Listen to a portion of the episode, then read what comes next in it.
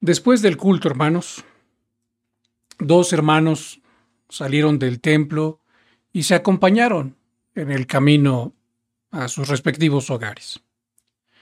Uno de ellos repentinamente rompió el silencio preguntando, ¿cuáles son tus planes para esta semana? El otro, sin dudarlo, respondió, pues esta semana tengo muchísimo trabajo. Creo que en realidad no tengo muchas opciones. Se quedó pensando un poco y después añadió, pero creo que el fin de semana buscaré a mis amigos para que salgamos a divertirnos un poco. El que venía con él le planteó una nueva pregunta. ¿Cómo crees que estarás honrando a Dios durante esta semana? El otro respondió, ¿honrarlo? Pues ¿de dónde crees que venimos?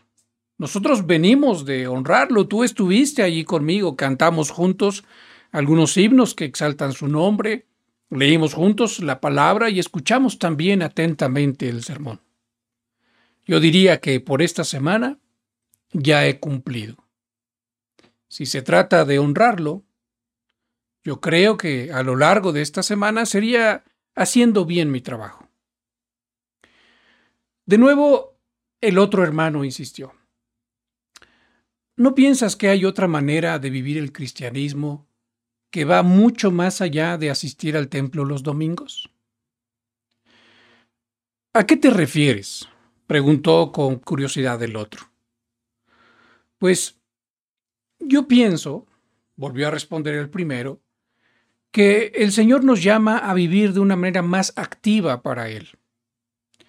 Yo creo que sí, es cierto, debemos honrar a Dios haciendo excelentemente bien nuestro trabajo. Pero a lo largo del tiempo yo he aprendido que hay por lo menos dos cosas en las que además debemos perseverar. Ah, sí, respondió el otro hermano con un poco de recelo. ¿Cuáles son? El otro comenzó a explicarle y le dijo, mira, yo creo que en primer lugar, también debemos dedicar nuestra vida a conocer a Cristo profundamente, escudriñar su palabra, a pasar tiempo con Él en oración, tener una relación viva y profunda con Él. Y en segundo lugar, creo que también debemos servir a otros tal como Él nos muestra en su palabra. El otro hermano, ya un poco molesto, le respondió, pero eso ya no es necesario. Nosotros ya somos salvos porque pusimos nuestra fe en Jesucristo y eso ya nadie nos lo puede quitar, así que yo creo que ya no es necesario hacer ninguna de estas cosas. Para su sorpresa, su amigo le respondió, mira, en un sentido yo creo que tú tienes razón. Si pensamos en términos de la salvación, ya no es necesario hacer estas cosas. Pero si pensamos en términos de obediencia por gratitud, y si pensamos en el gozo que esto puede producir en nuestra vida, entonces estas cosas sí son necesarias. El otro hermano, bastante confundido, le preguntó, y tú haces todas esas cosas que me acabas de decir. Y el hermano dijo, sí, yo procuro hacerlas. ¿Y por qué? le replicó el otro. Bueno, pues yo creo que Jesús puede venir en cualquier momento por su iglesia. Y yo siempre he tenido cierto temor acerca de cómo me va a encontrar. Siempre me he preguntado, me encontrará ocupado en mis asuntos o me encontrará ocupado en sus asuntos. La verdad es que yo quiero que mi Señor me encuentre ocupado en sus asuntos. No porque esto me vaya a dar la salvación, yo sé que ya la tengo, sino más bien porque estoy tan agradecido por lo que Él ha hecho por mí, que ahora solo quiero vivir para Él.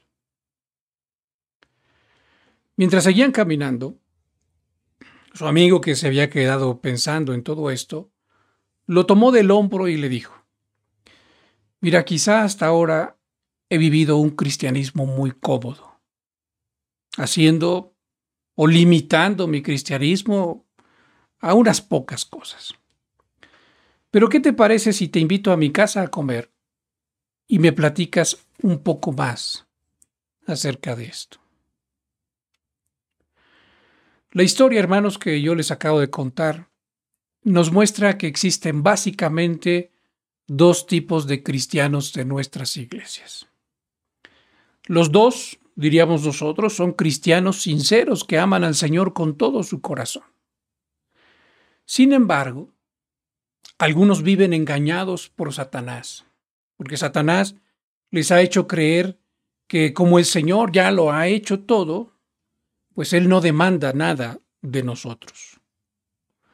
Muchos cristianos, hermanos, se olvidan realmente de que ser cristianos no solamente es una cuestión de creer en Jesucristo, sino también de vivir como nuestro Señor Jesucristo, de vivir solamente para su gloria, como Él nos ha enseñado a vivir.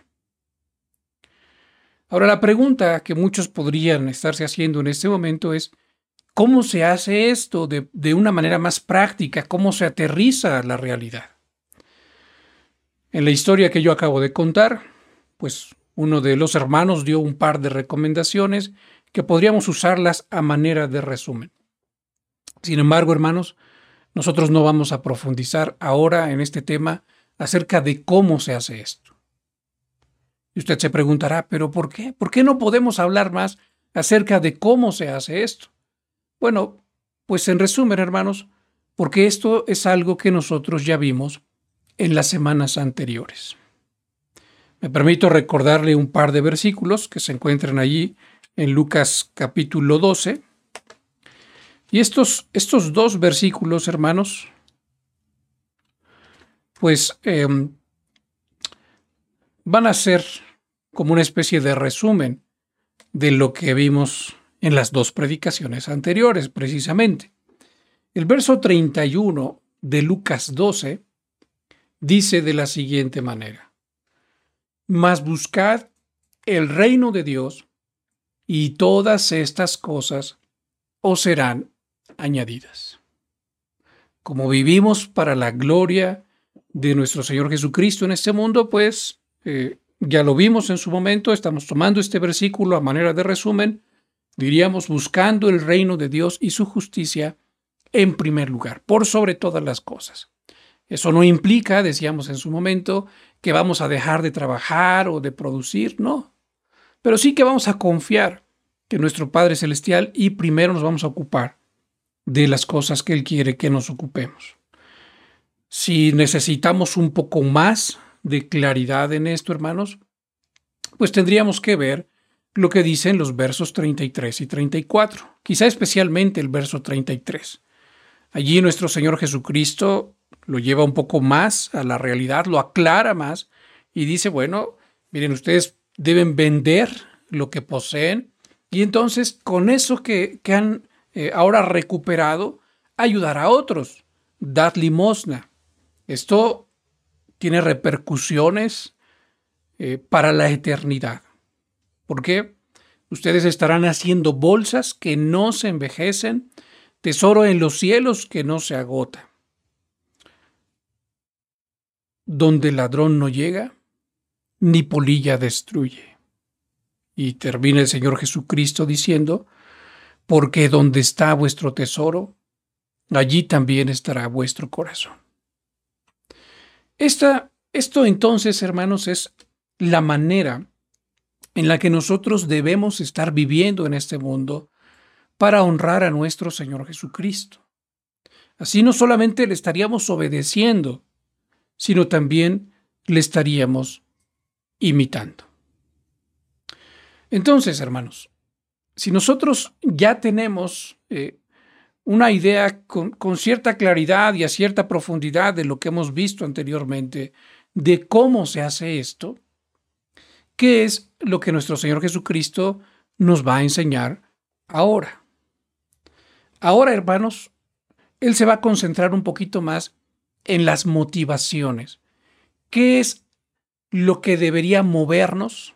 ¿Cuál es la idea que debería estar profundamente arraigada en nuestro corazón para que nosotros entonces podamos vivir así?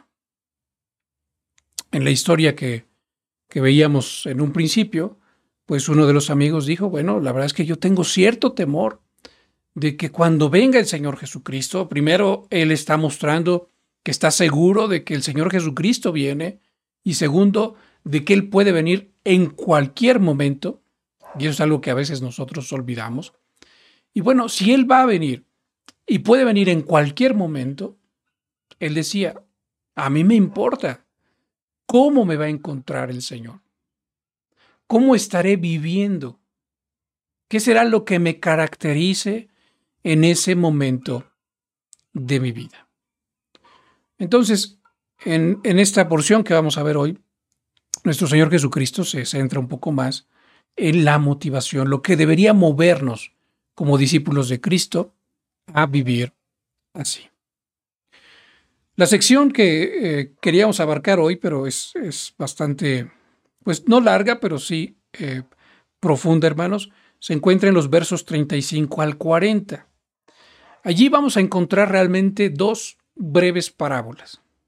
La primera la podríamos llamar la de los siervos vigilantes, que se encuentra en los versos 35 al 38, y la otra la podríamos quizá llamar como la del padre de familia, que solamente abarca dos versículos, los versos 39 y 40. Y cada una, hermanos, nos habla de una motivación, de algo que debería estar presente en nuestro corazón para que estemos siempre preparados, siempre listos para recibir al Señor. La de los siervos vigilantes, hermanos, se va a enfocar mucho más en el gozo, en ese gozo que debe estar en nuestro corazón cuando pensamos, cuando meditamos en lo que sucederá cuando nuestro Señor Jesucristo vuelva por su iglesia. La segunda, la del padre de familia, se va a enfocar un poco más en el temor, lo que veíamos un poco en la historia con la que introdujimos este tema. Sin embargo, hermanos, aunque una, la primera se enfoca en el gozo y la segunda se enfoca en el temor, pues las dos tienen algo en común. ¿Qué es lo que tienen en común, hermano? Pues el llamado a permanecer alertas, a permanecer siempre listos. Nos vamos a enfocar solo en la primera en esta ocasión, hermanos. Leo los versículos 35 al 38 de Lucas capítulo 12. Dice así la palabra de nuestro Dios. Estén ceñidos vuestros lomos y vuestras lámparas encendidas. Y vosotros, sed semejantes a hombres que aguardan a que su Señor regrese de las bodas para que cuando llegue y llame, le abran enseguida. Bienaventurados aquellos siervos a los cuales su Señor, cuando venga, halle velando. De cierto os digo que se ceñirá y hará que se sienten a la mesa y vendrá a servirles. Y aunque venga a la segunda vigilia, y aunque venga a la tercera vigilia, si los hallare así, bienaventurados son aquellos siervos. Esa es la primera parábola. Quisiera, hermano, invitarle primero a fijar su atención en cómo nuestro Señor Jesucristo está comenzando esta parábola. Él comienza esta parábola con un imperativo que lo está presentando de manera figurada, ¿no? Él le dice a, a sus discípulos, sus lomos deben estar ceñidos y sus lámparas deben estar encendidas.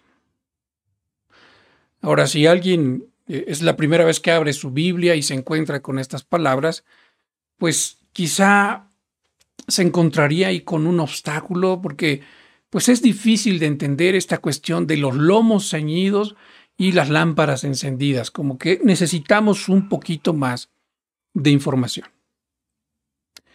En aquellos tiempos, hermanos, pues no se usaban pantalones. Los varones no usaban pantalones como los que usamos ahora. Ellos usaban una larga túnica, como una especie de vestido, que pues cubría desde la parte superior todo el cuerpo hasta la parte inferior, como un vestido. Eh, o un vestido que, que, muchas mujeres, pues bueno, quizá ya no usan, pero usaban hace algún tiempo, ¿no? Cubriendo todo el cuerpo. Cuando un varón iba a realizar eh, pues alguna labor que requería cierta destreza, hermanos, entonces se decía que debía ceñirse los lomos. ¿Qué es lo que hacía la persona? Bueno, pues la persona se agachaba y recogía toda la parte inferior de su vestido y la tomaba, tomaba una parte, se la pasaba entre las dos piernas, quedaban otras dos puntas sueltas y entonces se las ataba fuertemente alrededor de la cintura. Eh, eso eh, que, quedaba a él en lugar ya de un vestido largo que obviamente le impediría correr o realizar las labores con cierta destreza, le quedaba una especie de pantaloncillo corto, una especie de short, pero además como se había apretado eh, todo ese vestido alrededor de la cintura fuertemente, le quedaba como una especie de faja. ¿no? Y bueno, todos sabemos, cuando queremos cargar algo pesado, por ejemplo, pues normalmente nos, nos acomodamos el cinturón, nos lo apretamos un poco más, porque eso nos permite ejercer cierta fuerza y hacer las cosas con mayor seguridad. ¿no? Bueno, más o menos era eso lo que tenían que realizar los siervos. Ellos tenían que ceñirse los lomos el proceso que ya describí. Pero por otro lado, pues también las lámparas de aquel tiempo, hermanos, pues eran muy diferentes a las de nuestros días. En nuestros días pues tenemos baterías y podemos encender y apagar la lámpara las veces que sea necesario. Pero en aquellos días las lámparas utilizaban aceite y encenderlas pues llevaba su tiempo. No existían los encendedores como Ahora los tenemos, que bien podemos tener una lámpara de aceite, pero simplemente eh, encendemos un, un, cerillo, por ejemplo, o con un encendedor las encendemos y en eso no tardamos quizá más que un par de segundos.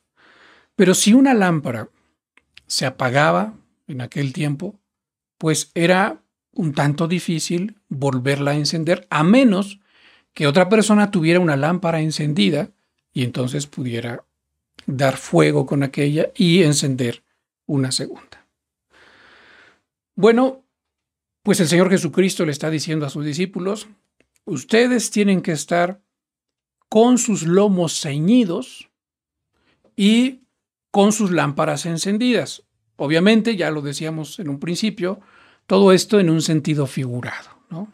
No es que físicamente tendrían que andar siempre con los lomos ceñidos y siempre con una lámpara encendida, sino esto, es, esto nos está hablando de cierta disposición espiritual, de cierta conducta que denotara que ellos siempre estaban preparados y siempre estaban listos para recibir a su Señor. En la parábola que el Señor Jesucristo está narrando a sus discípulos, se dice allí que el Señor salió a una fiesta de bodas. Entonces, si él había salido a una fiesta de bodas, pues obviamente iba a regresar por la noche a su casa. Así que, ¿cuál era el deber de sus siervos esa noche? En una situación normal, pues ellos pudieran haber ido a la cama temprano, eh, relajarse, cambiarse el vestido, quizá por alguno para dormir, y obviamente para dormir, pues apagar sus lámparas. Eso en una situación normal, cualquier otro día. Pero este día, su señor había salido a una fiesta de bodas. Iba a regresar en la noche. Así que, pues lo que ellos tenían que hacer no era vivir como, como habían, como podían vivir cualquier otro día, ¿no? Sino que esta era una situación especial Y entonces ellos debían permanecer alertas. Debían permanecer, en primer lugar, en vela, pero también con los lomos ceñidos y con sus lámparas encendidas, de tal manera que cuando ellos escucharan que su Señor estaba llamando a la puerta porque ya estaba de regreso, pues no hubiera nada que les impidiera recibirlo. Ya tenían sus lomos ceñidos, podían salir corriendo inmediatamente a recibirlo y tenían sus lámparas encendidas. No tenían que perder tiempo y decirle a su señor, Señor, espérame un momento, por favor, déjame ciño los lomos para poder salir y abrirte la puerta, o dame un momento, por favor, permíteme encender algunas lámparas para que tú puedas entrar sin ningún problema a tu propia casa. Eso sería absurdo. Si ellos son los siervos y si Él es el Señor, pues Él espera que cuando Él llegue a casa, lo reciban. Inmediatamente Él es el Señor, no tiene por qué esperar. Ellos deben estar siempre listos y dispuestos para recibirle y para servirle de inmediato. Sin embargo, hermanos, en esta parábola se nos plantea un problema. ¿A qué hora iba a llegar el Señor? La verdad es que la misma parábola nos está diciendo, no se sabe. Y no se sabe precisamente porque Él es el Señor. Y probablemente, en esta historia se nos deja ver un poco acerca de eso, ni siquiera el mismo Señor de la parábola lo sabe con exactitud. ¿Por qué?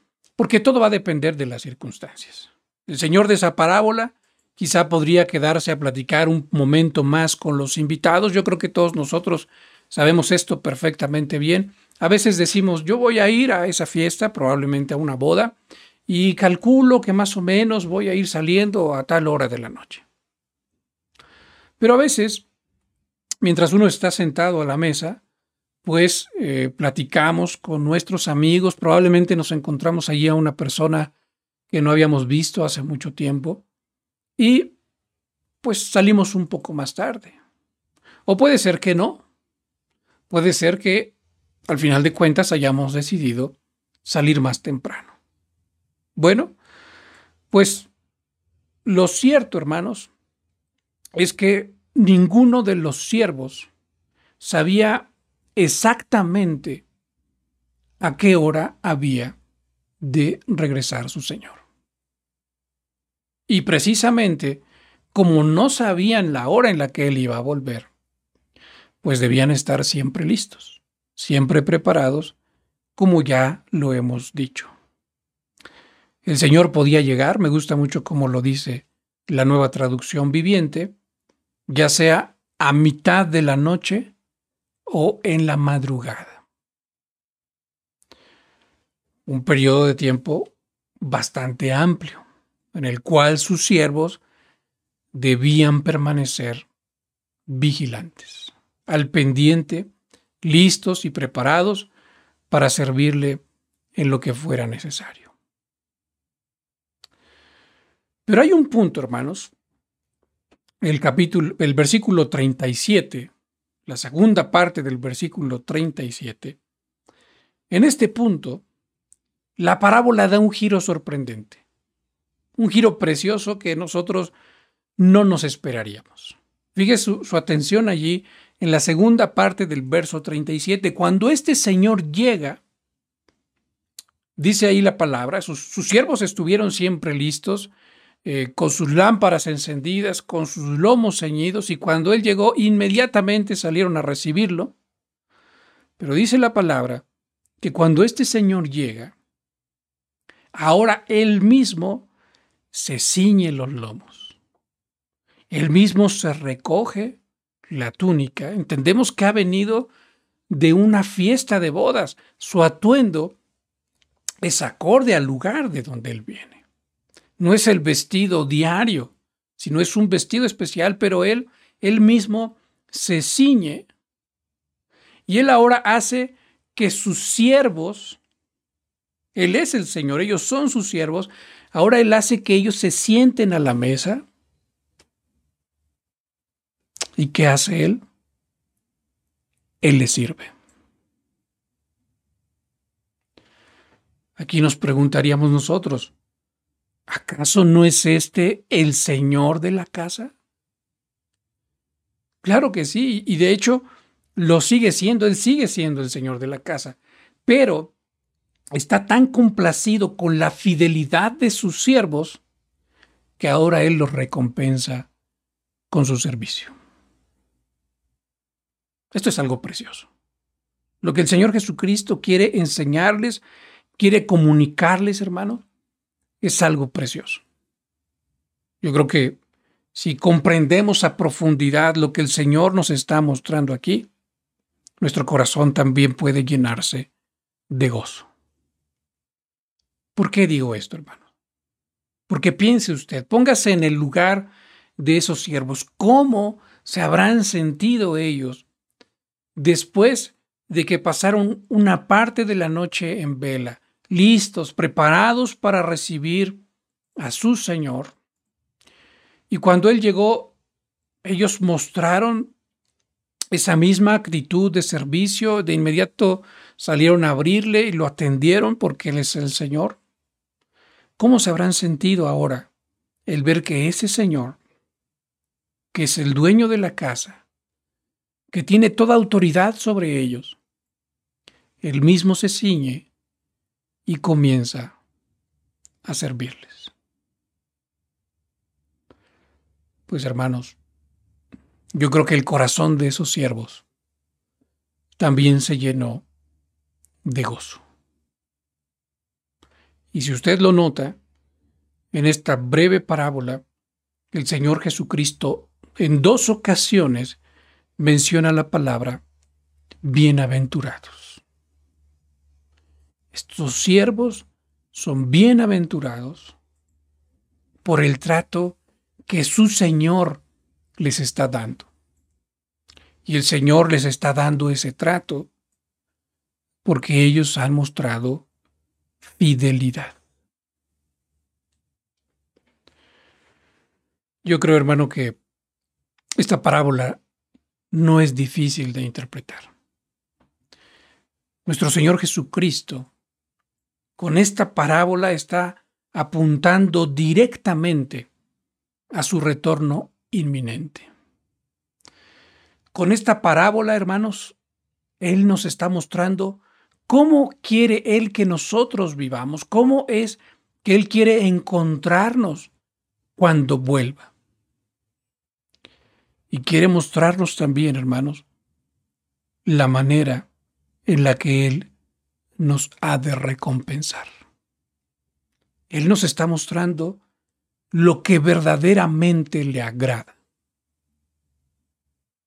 Ahora, alguien se preguntaría, de nuevo, hermano, de nuevo, pastor, ¿cómo se hace esto? ¿Cómo puedo yo vivir en fidelidad?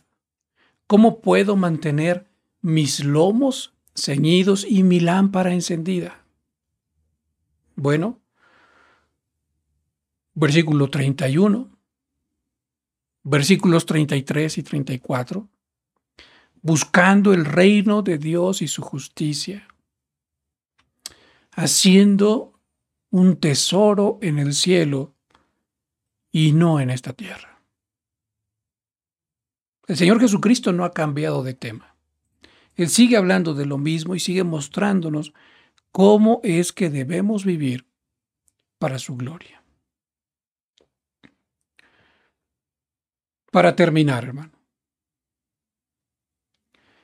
¿por qué pocos viven así? Porque la verdad no es tan común que veamos hermanos en nuestras iglesias ocupándose en ayudar al prójimo, en conocer profundamente a nuestro Señor y Salvador Jesucristo. Y yo creo, hermanos, que con esta parábola, nuestro Señor Jesucristo también nos está revelando cuál es nuestro gran problema, lo que hay detrás del hecho de que nosotros no estemos viviendo para la gloria de Él.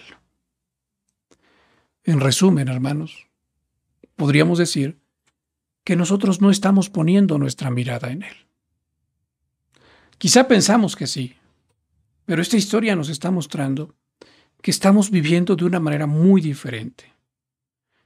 Vivimos en este mundo con muchas expectativas, hermanos. Vivimos con muchas expectativas acerca de nosotros mismos, con muchas expectativas acerca de nuestra propia carrera, expectativas acerca de nuestro trabajo, expectativas acerca de nuestra relación de pareja, expectativas acerca de nuestros hijos o de nuestra familia. Y, hermano, no me malinterprete, no estoy diciendo que esas cosas sean malas.